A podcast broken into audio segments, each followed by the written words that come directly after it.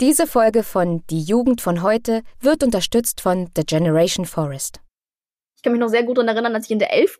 saß im Politikwissenschaftsunterricht. Da wurde darüber geredet, wie unpolitisch doch die Jugend wäre. So unpolitisch. Interessieren sich gar nicht mehr für Politik. Woran liegt das? Und da gab es, ich kann mich noch erinnern, es gab Radiointerviews mit irgendwelchen Jugendforscherinnen, die meinten, ja, es ist so in der Jugend und was weiß ich. Und ein Jahr später waren wir alle auf den Straßen und haben uns politisiert und riesige Demos organisiert. Und heute würde, glaube ich, kein Mensch mehr sagen, die Jugend von heute ist unpolitisch.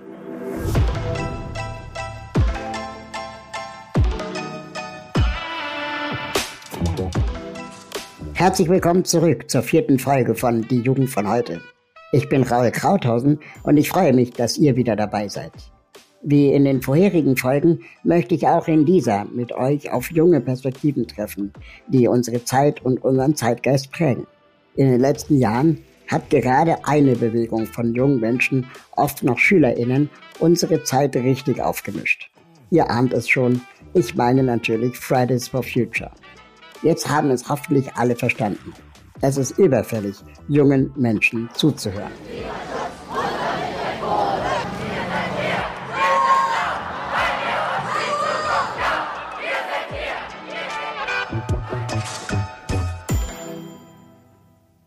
Aber wie sieht ein typischer Tag als Aktivistin aus?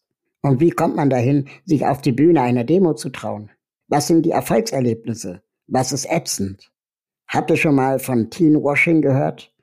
Und warum muss die junge Generation so viel Verantwortung schultern? Heute begegnet ihr mit mir einer der bekannten Stimmen von Fridays for Future, Clara Meyer.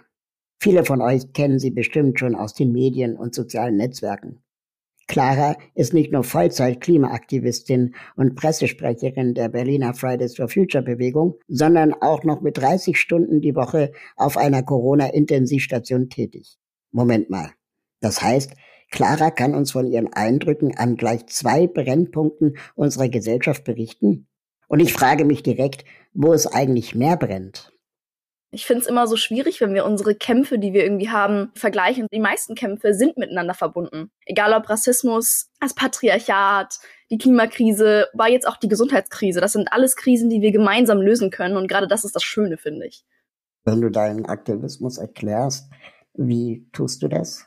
Dass wir alle als Individuen nicht persönlich verantwortlich sind für diese Krise, sondern dass die Klimakrise existiert aufgrund von ungefähr 100 riesengroßen Konzernen, die für über 70 Prozent der CO2-Emissionen persönlich verantwortlich sind und Erde und Mensch ausbeuten und dass da wiederum unsere Verantwortung ins Spiel kommt, nämlich dass es leider zu unserer aller Verantwortung geworden ist, uns darum zu kümmern, dass diese Firmen das so weiter nicht mehr tun.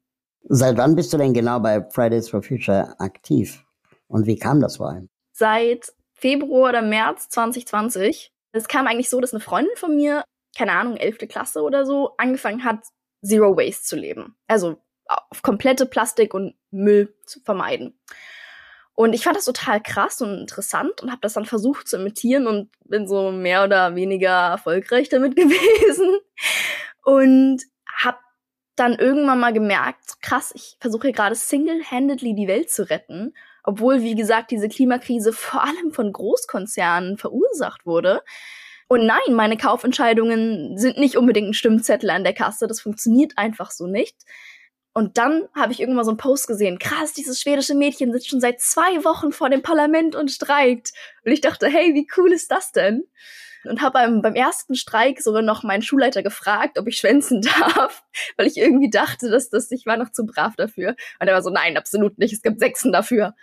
Und dann sind wir hingegangen und ja, so bin ich da zu Fridays Future gekommen.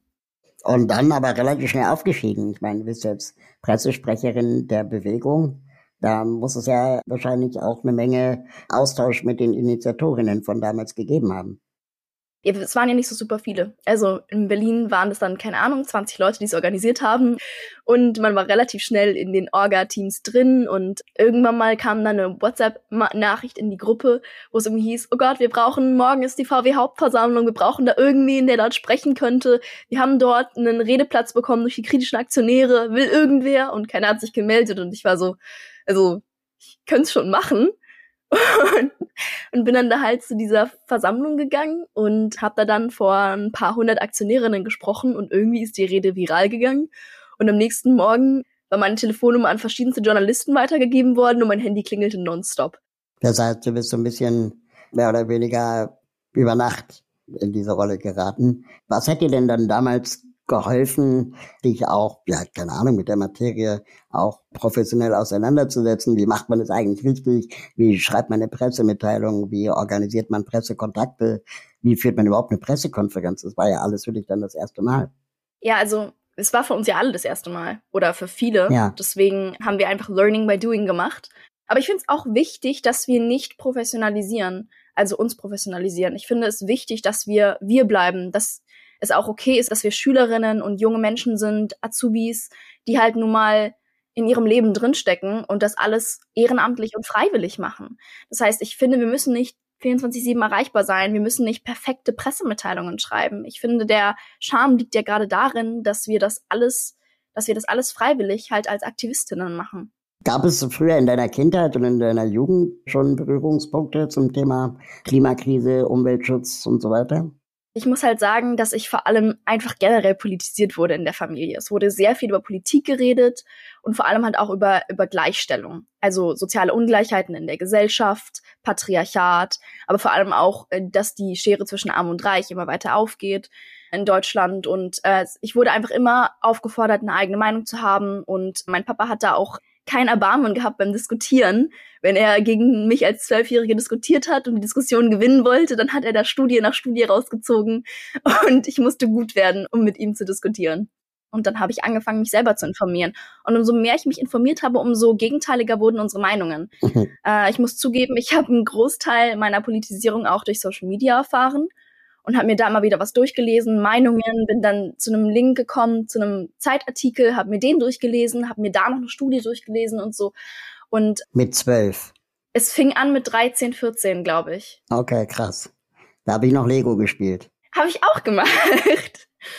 Und halt auch über Feminismus gequatscht. Und ich muss sagen, dass meine, also meine Meinungen sich immer weiter gewandelt haben, auch durch Social Media, dass ich am Anfang ein total auch komisches Bild von Feminismus hatte weil ich einfach irgendwie in meiner Bubble aufgewachsen bin und irgendwie dachte, beim Feminismus geht es um irgendwelche Chefpositionen, die nicht besetzt werden und um Sexismus in der Schule und es ist ja auch alles wahr, aber dass wir in einem wirklich in einem patriarchalen System leben und dass dieses patriarchale System äh, auch rassistische Züge hat und dass das alles letztendlich verbunden ist, das war mir damals gar nicht so klar. Und all diese Bildung habe ich durch Instagram bekommen.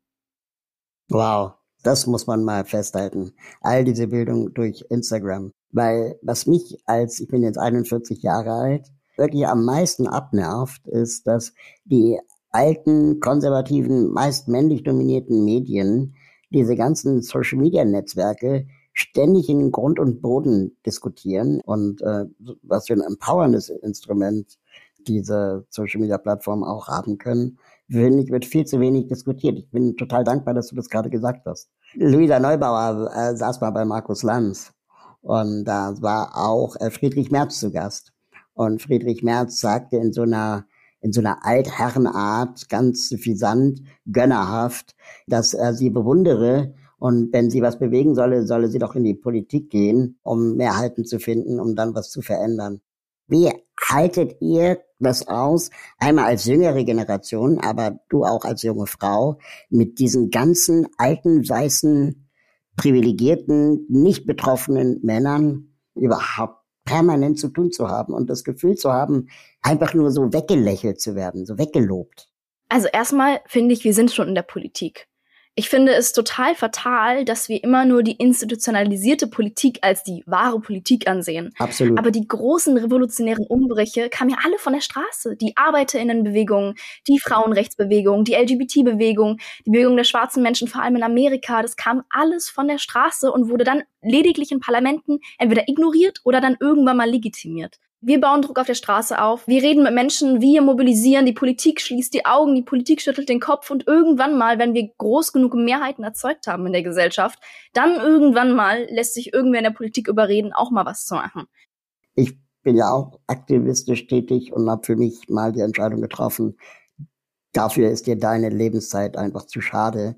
in der Hoffnung, in 20 Jahren vielleicht irgendein Gesetz geschafft zu haben, bleibe ich doch lieber außen aktiv und versuche da ja, Impulse reinzugeben in die institutionelle Politik, wie du sagst. Aber ich finde trotzdem, und vielleicht kannst du das auch bestätigen, dass die Macht auch super ungleich verteilt ist. Also das, was wir als Aktivistinnen leisten müssen, um auf Augenhöhe argumentieren zu können, wie wir nur 24 Stunden Zeit bekommen, um Gesetzestexte zu lesen und dann in der Nacht- und Nebelaktion auf Sachkenntnis 300 Seiten durcharbeiten müssen und uns mit Juristinnen anlegen, die dafür unglaublich viel Geld bekommen und seit Jahren darin arbeiten, dass diese ungleiche Bewaffnung, wie ich es jetzt mal nennen möchte, auch total äh, schwierig ist, finde ich. Und mich macht das wirklich wütend. Wie gehst du damit um? Ich habe das Gefühl, wir müssen doppelt so viel leisten, um an den gleichen Tischen zu sitzen mit praktisch keinen Ressourcen. Und man sitzt dann da und sagt, so ist es, das zeigen die Studien, Klimakrise existiert, wir müssen das machen. Er so, mm, aber müssen wir wirklich? Und sind sie nicht einfach nur ein wütendes kleines Mädchen? Ja, genau, genau diese, diese Einstellung. Hast du das Gefühl, es wird besser? Sowohl in den Medien als auch in der Politik? Ich weiß nicht genau. Ah, ich glaube, die, also ich kann nur von den JournalistInnen reden. Das ist auf jeden Fall besser geworden, die Interaktion. Früher wurde ich nur gefragt, was mein Papa davon hält und ob ich mit den Noten komplett abgerauscht sei in der Schule. Und inzwischen sind es inhaltlichere Fragen. Obwohl ich das Gefühl habe, dass da immer noch ein großer Teil, also Sexismus mitschwingt häufig. Und auch, dass sich da Fragen getraut werden, die sich, glaube ich, bei, naja, jetzt einer gestandenen Politikerin nicht getraut werden. Also ich bekomme so häufig die Frage, hast du einen Freund? Na, wie sieht's denn aus? Datest du wen? Wie sieht denn dein Dating-Schema aus, so als Aktivistin? Und ich denke mir so mal, was ist das für eine Frage? Was hat das überhaupt, was hat das in diesem Interview zu suchen? Wie sieht denn dein Alltag als Klimaaktivistin aus, wenn es überhaupt einen Alltag gibt? Eigentlich jeden Tag anders. Meistens wache ich auf, check meine Mails, check WhatsApp, check Instagram, roll die Augen über irgendwelche komischen DMs, die mir Menschen geschrieben haben, was auch immer, Drohungen oder irgendwelche sexualisierten Kommentare, ach das übliche. Beantworte ein paar von den netteren DMs, gehe zur Arbeit, versuche dort irgendwie meistens irgendwelche Anrufe keine Ahnung, zu verschieben oder den Menschen eine SMS zu schreiben, dass ich gerade nicht erreichbar bin, weil ich auf der Arbeit bin. Das ist inzwischen schon auch zu meinem Anrufbeantworter geworden. Und gehe dann nach Hause und arbeite die ganzen Telefonate ab. Oder wenn ich Spätdienst habe, halt umgekehrt, dass ich halt auf dem Weg zum Spätdienst all die Telefonate abarbeite und hoffe, dass die Menschen nicht noch einen Rückrufbedarf haben. Ja, dann gehe ich zur Arbeit, arbeite im Krankenhaus und ja, gehe nach Hause. Was macht dir besonders Spaß in deiner Arbeit? Mir macht es besonders Spaß, mit Menschen zu diskutieren, die generell Vorbehalte haben, was Thema Klima und, naja, das drumherum angeht, aber sich nicht ganz so gut auskennen. Also jetzt nicht vorgefertigte Klimaleugner sind, sondern einfach sagen, ja, Klimakrise existiert, aber was ist das jetzt eigentlich? Und ich vermeide ja auch schon Plastik und uh, und ich die dann aufklären kann und sagen kann, hey, du, so sieht das aus, es sind 70 Prozent der CO2-Emissionen kommen von 100 großen Firmen, mach dir nicht den Stress. Ja, Fleisch reduzieren ist super nice und auch die Plastikstrohhalme zu vermeiden ist irgendwie nett, wenn du es kannst, aber darum geht's nicht und es geht um die Firmen und wollen wir nicht alle autofreie Innenstädte, in denen wir Carsharing haben, in denen wir kostenlosen öffentlichen Nahverkehr haben, in denen unsere Kinder sicher zur Schule gehen können, in denen die Stresslevels und die Abgaslevel sinken und äh, ich die Menschen einfach mitnehmen kann. Weil ich habe immer das Gefühl, so mit den ganz gefestigten Klimaleugnern zu diskutieren, das bringt nichts. Aber die Menschen, die unentschlossen sind, das ist immer echt schön, weil das muss kein Streit werden. Diese 100 großen Firmen, die für 70 Prozent der globalen CO2-Emissionen verantwortlich sind, hat Clara jetzt schon ein paar Mal erwähnt. Diese Zahlen sind keine Schätzung. Clara bezieht sich auf eine klimawissenschaftliche Studie, genannt Carbon Major Report. Schon 2013 wurde dort aufgezeigt, dass wir die Welt nicht retten können, wenn sich 100 Player nicht ändern werden. Tja, und schon sind wieder neun Jahre vergangen. Aber diese genaue Auflistung der Firmen war natürlich extrem wichtig. Aber wer sind diese Firmen eigentlich? Und was ist eine CO2-Emission?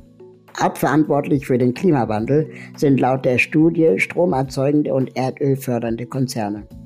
Zum Verständnis, es gab schon immer freigesetztes CO2, sogenannte Emissionen. Die meisten sind natürlichen Ursprungs und werden zum Beispiel durch Vulkane, Waldbrände oder die Zellatmung freigesetzt und sofort wieder in einem Kohlenstoffkreislauf durch die Meere, Pflanzen und andere Organismen gebunden. Professor Stefan Rahmsdorf vom Potsdam Institut für Klimafolgenforschung erklärt, dass die CO2-Konzentration in der Atmosphäre jahrtausendelang konstant war und erst anstieg, seitdem Menschen dem Kreislauf riesige Mengen an zusätzlichem Kohlenstoff zuführen. Die Meere, die Pflanzen können so viel mehr Kohlenstoff einfach nicht aufnehmen. Die Dimension dieser Zusatzbelastung für die Erde ist enorm. Der Mensch erhöht die CO2-Konzentration jährlich um 37,1 Milliarden Tonnen. Klar ist aber auch, dass Regierungen politisch die Verantwortung dafür tragen, wie viel CO2 in ihrem Staatsgebiet freigesetzt werden, auch wenn riesige Konzerne die Produzentinnen davon sind. Schauen wir mal in die genauen Zahlen der Carbon Major Studie. 59 Prozent der Firmen aus dem Energiebereich sind staatlich, 32 Prozent börsengehandelt und 9 Prozent in privater Hand. Ein Fünftel der industriellen Treibhausgasemissionen werden durch öffentliche Investitionen finanziert. Kein Wunder also, dass die Aktivistinnen von Fridays for Future Politikerinnen auffordern, sich endlich ihrer Verantwortung zu stellen.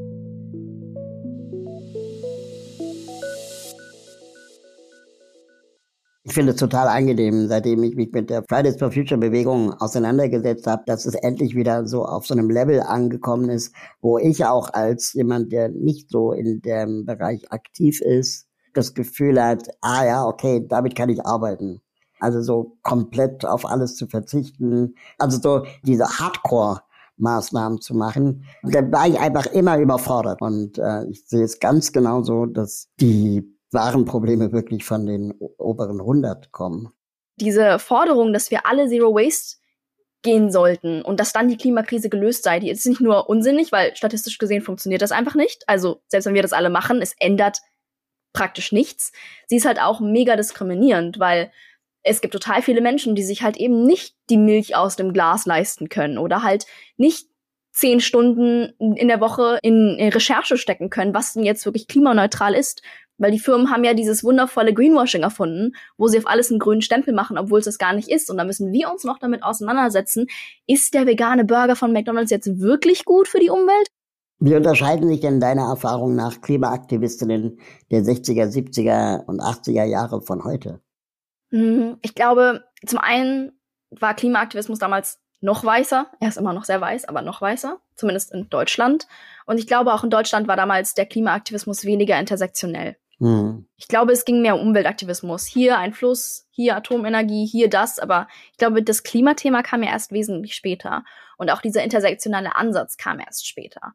Und trotzdem finde ich es total toll, wie wir dazulernen und auch die letzte Generation der Klimaaktivistinnen, dem wir so viel zu verdanken haben, wie wir letztendlich alle uns an die Hand nehmen und sagen, hey, wir haben total viel dazu zu lernen und äh, wie die bei unseren Protesten dabei sind, wie die sich mit in die Kohlegruben setzen bei Ende Gelände. Und das Lernen hört dann nie auf. Also ich meine, so viel wie ich dazu gelernt habe, was intersektionellen Aktivismus angeht in den letzten Jahren, da würde ich manchmal gerne Zeitmaschinen nehmen und mein 17-jähriges Ich zusammenscheißen, für was für komische Meinungen sie doch hat, dass sie sich doch bitte besser informieren sollte. Äh, dementsprechend sind da, glaube ich, Vorwürfe total fehl am Platz, sondern einfach ein ganz, ganz, ganz großes Dankeschön an die, die vor uns da waren. Das äh, finde ich sehr schön. Das klingt so sehr versöhnlich, weil ich habe im Moment das Gefühl, dass wir im Internet uns ja alle so anschreien. Ne? Und du kannst gar nicht vogue genug sein. Es gibt immer irgendjemanden, der dich korrigiert, auch wenn er gar nicht betroffen ist. Und ähm, das finde ich gerade ganz schön, wie du das gesagt hast. Welche Rolle spielt das Internet und die Digitalisierung für Bewegungen wie Fridays for Future? Also ist die Straße deine Plattform oder das Internet? Was wirkt mehr? Ich würde es gar nicht trennen. Wir mobilisieren für unsere Demonstrationen im Netz und demonstrieren auf der Straße oder aber auch in Corona-Zeiten teilweise wirklich online. Wir informieren Menschen online, wir halten Reden auf der Straße. Ich würde das nicht trennen. Ich würde sagen, das sind zwei wichtige Bausteine unseres Aktivismus. Wenn du zurückschaust auf die letzten Jahre deiner Politisierung, gibt es Erfolgserlebnisse für dich? Mm, ja, also ich würde sagen, politisch, legislativ haben wir noch nicht so viel gesehen. Mhm. Es hat sich schon was getan. Ich meine, letztendlich erkennen inzwischen die meisten Politikerinnen die Klimakrise an. Das war nicht so, als ich angefangen habe. Und ja, in der Umsetzung hapert es noch ein bisschen, würde ich sagen. Mhm, ansonsten. Das ist aber sehr, sehr milde ausgedrückt. Ja, nee, also da, da ist noch äh, sehr, sehr, sehr viel Luft nach oben. Ansonsten, was mich vor allem motiviert und was ich vor allem toll finde, ist, wie viele junge Menschen, also wir, wir politisiert haben, wie viele Menschen mitmachen bei Fridays for Future oder in anderen Organisationen. Ich meine, wie viele 10, 11 und 12-Jährige gesagt haben, ja, auf eine Demo von euch traue ich mich, ich war noch nie demonstrieren und sich dann politisch engagiert haben und wie dann plötzlich irgendwelche Grundschulkinder sich getraut haben, das Mikrofon in die Hand zu nehmen und zu sagen, ja, ich halte jetzt hier mal eine Rede. Das war für mich einfach total schön zu sehen.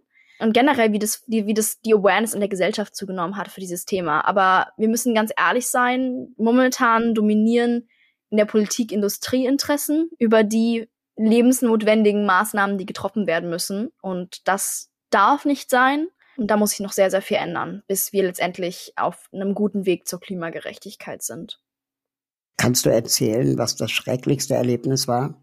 Wirklich der echt unangenehme Umgang manchmal mit irgendwelchen CEOs, die einem alles absprechen, die extrem unhöflich sind, einen anmotzen, die einen wirklich nur einladen, damit auf der Broschüre draufstehen kann, Fridays for Future, und wo man dann da komplett alleine steht und sich irgendwie anmotzen lassen muss von irgendwelchen Konzernchefs. Also ich war mal in so einer Situation, wo ich dann eine Rede halten sollte und die Dame, die das koordiniert hat, mich zigmal davor angerufen hatte, damit meine Rede Moderator wird, weil ihr das nicht gepasst hat, was ich gesagt habe.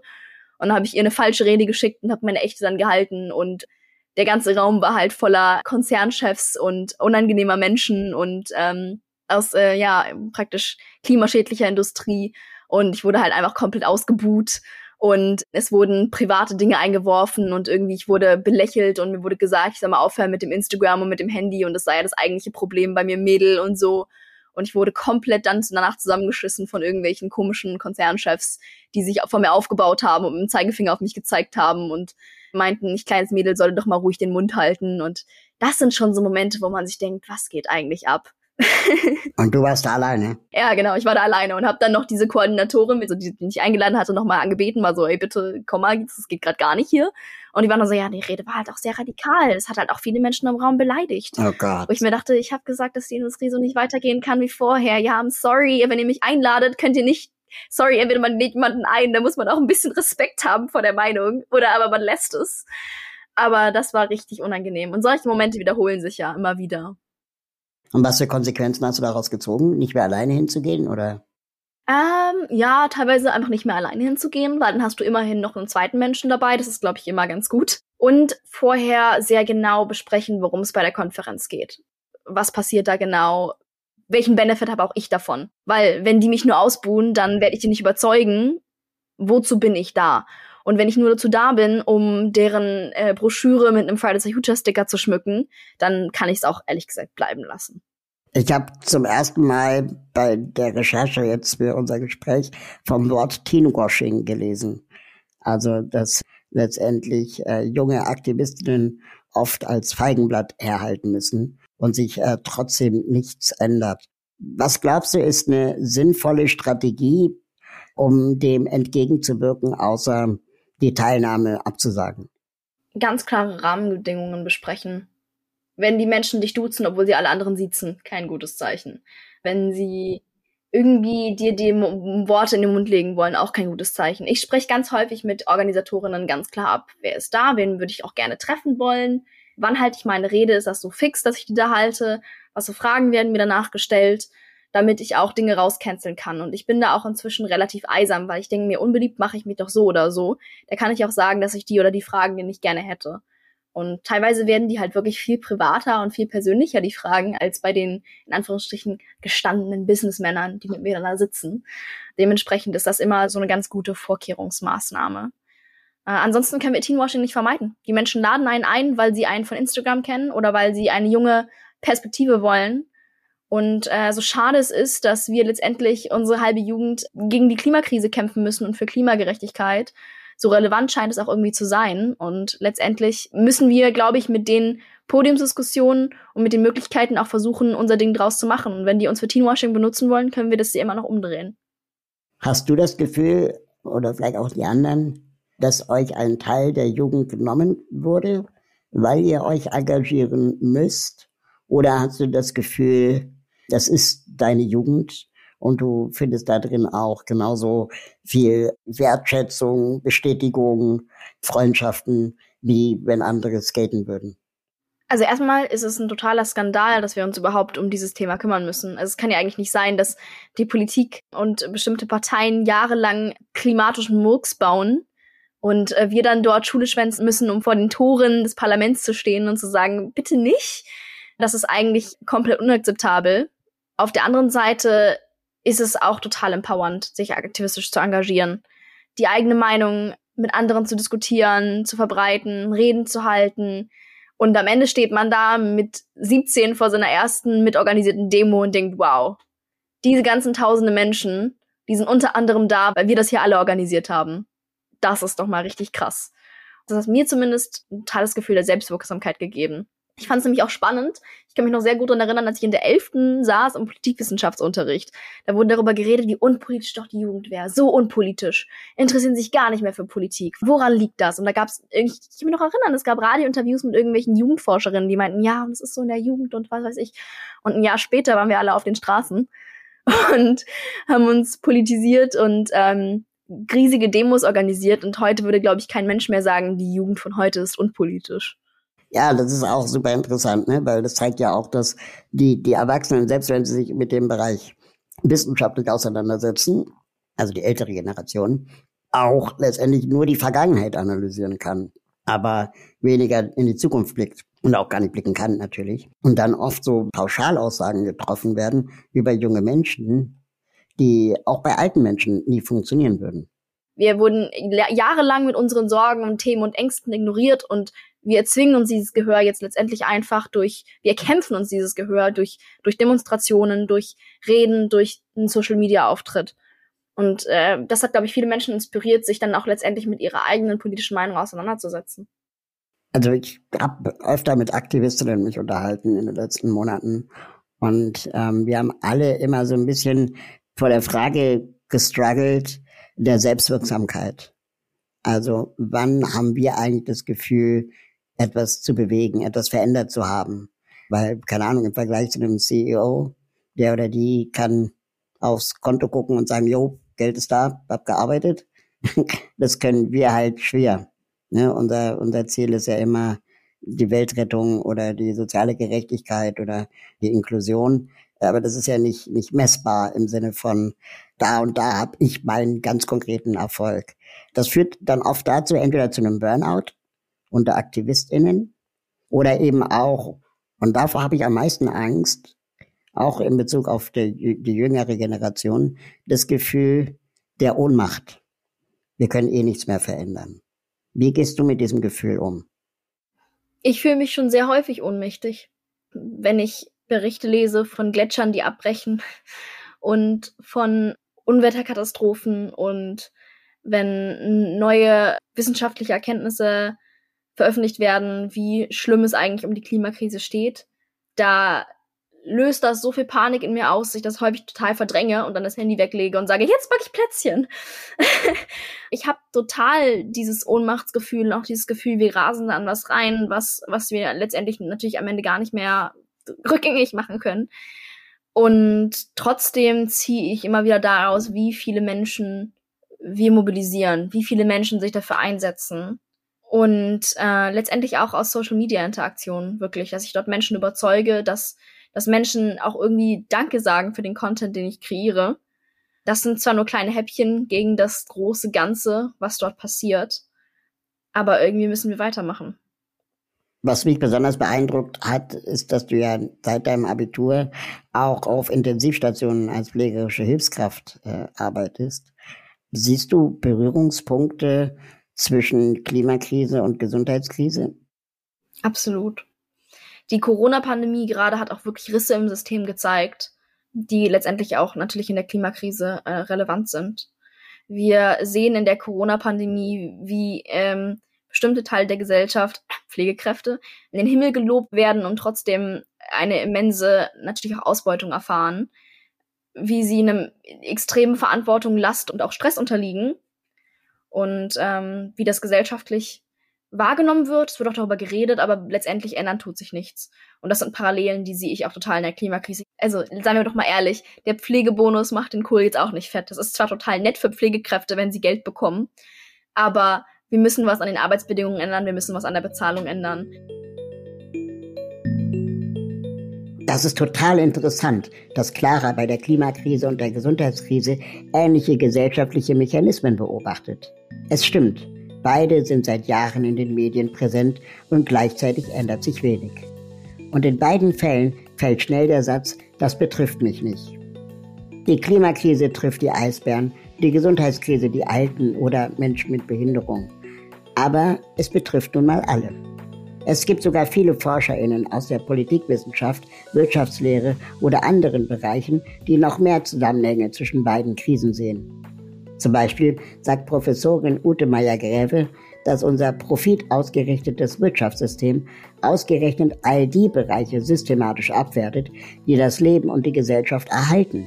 Und das ist die Natur und ganz allgemein die Fürsorge, die Care-Arbeit. Das ist natürlich ein krasser Widerspruch zu dem Wunsch, den alle haben, nämlich lange leben und das möglichst gut. Es gibt außerdem ganz konkrete Zahlen, die belegen, wie beide Krisen zusammenhängen. In den letzten Jahren sind zum Beispiel Todesfälle aufgrund von Hitze bei über 65-Jährigen um fast 54 Prozent gestiegen. Die Übertragung von Infektionskrankheiten verändert sich. So kann sich zum Beispiel das tropische Denguefieber einfacher ausbreiten und auch in ganz neue Regionen vorstoßen. Gleichzeitig bringt Dürre und Hitze die Landwirtschaft und so die Nahrungsmittelproduktion in Gefahr. Die Folgen sind Unterernährung und Krankheiten. Die Corona-Pandemie hat uns längst gezeigt, was passiert, wenn der Blick auf Zusammenhänge verloren geht. Schließlich warnen Fachleute aus der Wissenschaft schon lange davor, dass die zerstörerische Art und Weise, wie Menschen mit Natur und Lebewesen umgehen, das Entstehen von Pandemien wahrscheinlicher macht. Aber nochmal einen Schritt zurück. Schauen wir doch erstmal in den Pflegebereich hinein, den Clara tagtäglich erlebt. Was ist da genau los? Beim Pflegepersonal wurde an so gut wie allem gespart. Am Lohn, am Personalschlüssel oder an der betrieblichen Gesundheitsförderung. Im Durchschnitt sind die Löhne von Pflegekräften selbst während der Pandemie nur gering gestiegen, obwohl die Arbeit sich natürlich vervielfacht hat. Und den Pflegebonus, über den ich mit Clara spreche, haben längst nicht alle bekommen. Wir haben ungefähr 150.000 ausgebildete Pflegefachkräfte in Deutschland, die zurzeit nicht im Beruf arbeiten, weil die Bedingungen zu prekär sind. Die Bertelsmann Stiftung hat ausgerechnet, dass im Jahr 2030 fast 500.000 Pflegekräfte in Deutschland fehlen werden. Gleichzeitig wird unsere Gesellschaft aber immer älter. Pflegende erzählen, dass sie neben dem klappen Lohn keine wertschätzende Führung erleben, nicht genau wissen, wann sie arbeiten und ständig aus der Freizeit geholt werden, weil Not am Mann ist.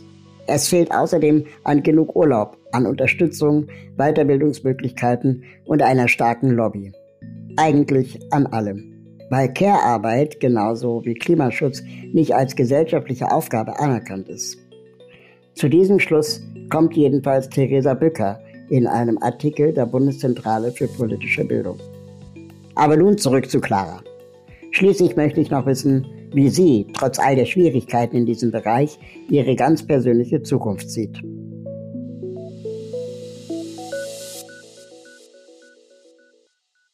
Glaubst du, du kannst als jüngere pflegerische Hilfskraft etwas auf einer Intensivstation beitragen, was den Älteren abhanden gekommen ist? Ich würde mir das niemals anmaßen, weil ich meine Kolleginnen so extrem bewundere für die Arbeit, die sie leisten und auch jeden Tag dankbar dafür bin, dass ich nicht diese Verantwortung trage, dass ich in jeder Situation sagen kann, tut mir leid, das habe ich so noch nie gemacht und äh, eine helfende Hand da habe, die mir sagt und mich anleitet, wie ich das zu machen habe. Dementsprechend, ich habe immense Bewunderung für meine Kolleginnen. Und auch da gibt's so eine und solche. Auch da gibt's die, die total ausgelastet sind von ihrer Arbeit und die, die nach 20 Jahren immer noch super motiviert am Bett stehen.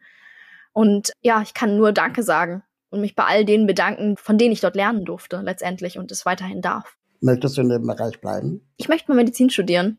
Ah ja. Und ähm, Ärztin werden. Ja, dann sind das ja die besten Startvoraussetzungen. Die Frage, die ich mir dann allerdings stelle, und das trifft natürlich alle, wie man dann sich aus dem Aktivismus zurückziehen kann, um zu studieren, ohne ein schlechtes Gewissen zu haben? Zum einen, ich glaube, äh, wenn man mal so tief drin war wie wir beide, ist das, glaube ich, unmöglich. Dann zu sagen, ja, ciao Leute, ich bin jetzt mal die nächsten sechs Jahre weg, mal sehen, was dann passiert. Mm, zum anderen ist das ja letztendlich, wenn man so ganz tief drüber nachdenkt, auch eine irgendwie sehr selbstzentrierte Perspektive, weil ich bin nicht, ich bin nicht notwendig für Fridays for Future. Es ist schön, wenn ich dabei bin. Ich freue mich auch selber, wenn ich dabei bin.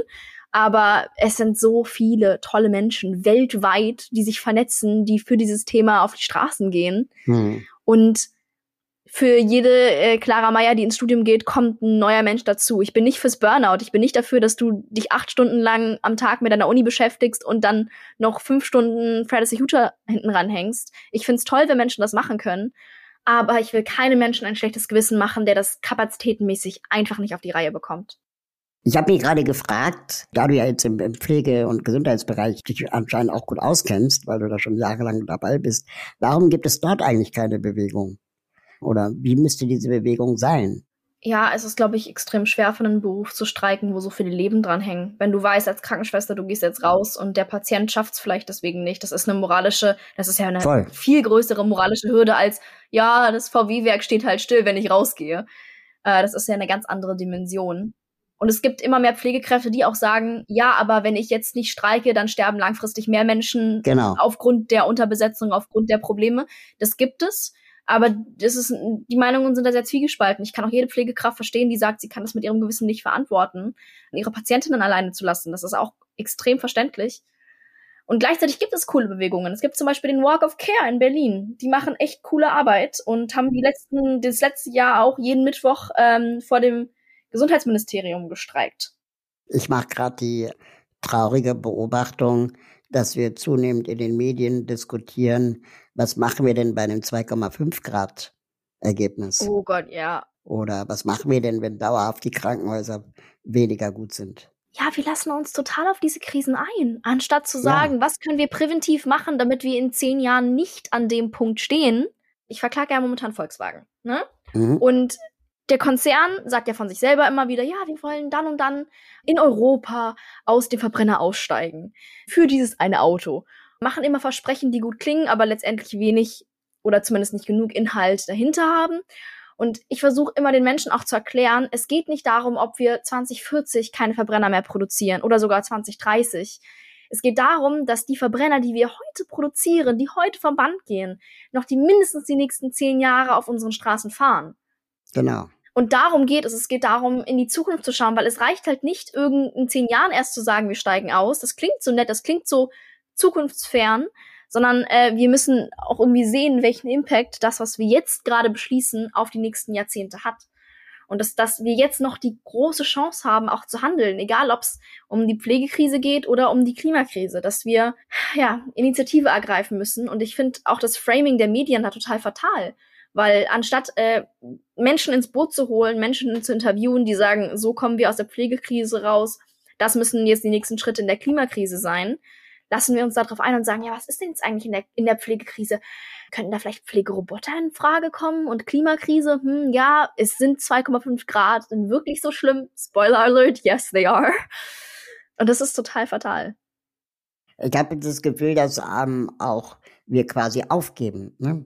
Aufgeben, für, für eine bessere Welt zu kämpfen. Und dann liest man gerade von den Konservativen, dass sie sagen, na ja, die Klimabewegung hat uns auch allen Angst gemacht. Ähm, da sind so wenig positive Botschaften drin, da stumpfen die Leute ab. Wo ich dann denke so, sorry, aber das, das ist doch einfach eine ganz klare Täter-Opfer-Umkehr. Wobei eine Sache, die mir immer wieder Hoffnung spendet, wenn ich an all das denke, ist, ein Mann hat mir mal gesagt, er kam aus der DDR und er hat gesagt, ich habe bis zum letzten Tag nicht geglaubt, dass diese Mauer je fällt und sie ist gefallen. Das hätte sich keiner vorstellen können. Trotz der Demonstration auf der Straße hätte das kein Mensch gedacht. Und jedes Mal, wenn ich mir die Nachrichten anschaue und wenn ich irgendwie die komplette Hoffnung verliere, denke ich immer, es gab solche Ereignisse in der Vergangenheit. Und wir müssen dafür kämpfen, dass das so ein Ereignis wird. Was ist denn jetzt so gegen Ende des Gesprächs deine Botschaft an die jüngere Generation? Denkt daran, dass das Private politisch ist. Dass alles, was, was ihr tut, alles, was ihr macht, all die Privilegien, die ihr genießt, all die Diskriminierung, die ihr erfahrt, dass sie System hat und äh, dass Politik machen nicht immer heißt, dass man auf die Straße gehen muss oder sich in eine Blockade setzen muss, sondern dass Politik machen auch einfach das Erkennen der eigenen Privilegien und Diskriminierungsformen sein kann und dann letztendlich das, das Bekämpfen im ganz privaten Umfeld. Sei es die Diskussion mit den Großeltern, sei es eine Gesprächsrunde in der Schule, äh, sei es irgendwas, äh, irgendwas mit Freundinnen zu starten. Es gibt so viele Weisen, sich politisch zu engagieren und man kann sich nicht rausziehen. Politik ist das Leben und umgekehrt. Und deine Botschaft an die ältere Generation?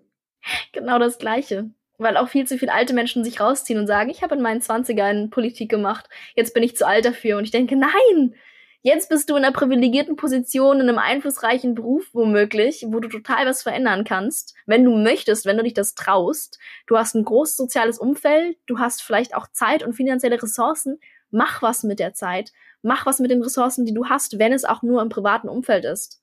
Und die letzte Frage, die vielleicht äh, schon fast beantwortet wurde. Du warst ja noch gar nicht vor allzu langer Zeit noch in der Schule. Hast du das Gefühl, deine Schulzeit hat dich vorbereitet auf äh, den Aktivismus, den du gerade machst oder auf den Beruf, den du gerade ausübst, auf das Leben und was hättest du dir gewünscht, was die Schule anders oder besser macht? Ich würde sagen, meine Schulzeit hat mich da auf jeden Fall vorbereitet. Ich hatte das Glück, dass ich total tolle Lehrerinnen hatte, die uns immer dazu aufgefordert haben, sie und ihr auch ihr Lehrmaterial, das sie uns vorgelegt haben, zu kritisieren und zu hinterfragen. Und ähm, da dann auch nicht wütend wurden, sondern im Gegenteil, wenn ich dann kam und meinte, aber ist es nicht irgendwie letztendlich sexistisch und kann man das nicht auch ganz anders sehen? Dann gesagt hey Clara, mega cool, dass du das sagst. Bring mir die Studien dazu, mach ein bisschen Recherche und bring's das nächste Mal mit. Und wenn es passt, dann halt du doch mal die Stunde. Und es ist durchaus passiert. Und das hat mich total geprägt. Dieses, dieses ständige dazu auffordern, dass wir alles hinterfragen müssen, dass wir uns auch selber vor eine Klasse hinstellen können und sagen können, hey, so ist das aber nicht oder ich sehe das ganz anders und auch diesen Mut aufbringen können. Ich bin total dankbar für meine Schulzeit, aber ich weiß auch, dass das letztendlich viele Menschen ganz, ganz anders erlebt haben und das darf halt nicht sein. Das ist voll schön, dass du das sagst, weil ich empfinde meine Schulzeit ähnlich. Ich bin in den 80er, 90ern zur Schule gegangen und hatte auch eine super empowernde Schulklassengemeinschaft und auch von LehrerInnen ganz gut zum kritisch Denken angeregt worden. Aber gut, das ist eine andere Podcast-Folge. Liebe Clara, ich danke dir sehr für deine Zeit. Bin mega beeindruckt. Vielen Dank, dass ich da sein durfte heute.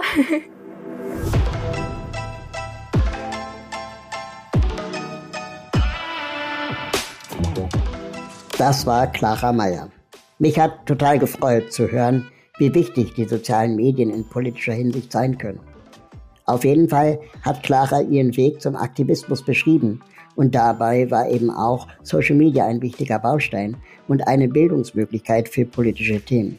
Klar, beim arabischen Frühling oder in Hinblick auf die Green Revolution im Iran wurde mal zeitweise positiv über Social Media berichtet aber meistens wird doch massenmedial viel Negatives damit verbunden. Schon als sehr junger Mensch die Möglichkeit zu haben, jederzeit Zugang zu verschiedenen Quellen und vor allem Perspektiven zu haben und die dann zu teilen, das hat mir und meiner Generation definitiv gefehlt. Ich glaube, dass durch ein gutes, offenes und kritisches Umfeld, so wie Clara ihre Schule und ihre Familie beschrieben hat, auch soziale Netzwerke anders genutzt werden können. Aber so ein Umfeld ist traurigerweise immer noch oft ein Privileg.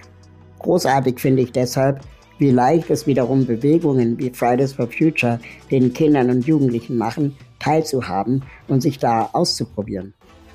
Das hätte ich so nicht gedacht. Da scheint es wirklich einen ganz bestimmten, sogar nicht elitären Spirit zu geben. Davon brauchen wir definitiv mehr. Erschreckend finde ich immer wieder, wie viel krasser Frauen, die was bewegen, nochmal sexistischen Anfeindungen ausgesetzt sind. Nicht nur die CEOs, von denen Clara erzählt hat, auch die permanenten sexistischen Kommentare der Presse oder von unzähligen Leuten im Netz. All diese Versuche, Frauen weiterhin klein zu halten. Umso wichtiger, dass es zunehmend Menschen wie Clara gibt, die sich nicht den Mund verbieten lassen. Da kann man sich echt eine Scheibe von abschneiden. Am meisten überrascht hat mich, dass Clara trotz dieser ganzen zähen Erlebnisse und den vielen Kämpfen einen sehr versöhnlichen Ansatz hat.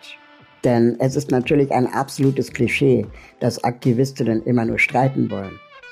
Clara hat viel von Dankbarkeit gesprochen und da ist mir klar geworden, wie sehr sie an Solidarität und Gemeinschaft als Grundlage glaubt. Auch das ist übrigens etwas, was in den Medien viel zu kurz kommt. Wenn das nicht eine unerwartete Perspektive auf den Generationskonflikt ist. Wie habt ihr diese Folge erlebt? Wie findet ihr den Blickwinkel auf das Politische und das Private? Was empowert euch? Wir freuen uns auf eure Meinungen und Kommentare. Schreibt uns einfach an jugend-von-heute at studio36.berlin. Schreibt uns auch, welche Themen und Gäste ihr euch im Podcast wünscht.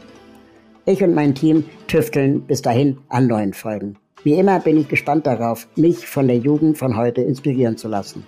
Ich hoffe, ihr auch.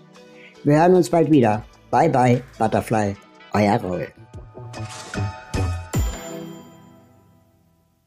Diese Folge von Die Jugend von heute wurde unterstützt von The Generation Forest.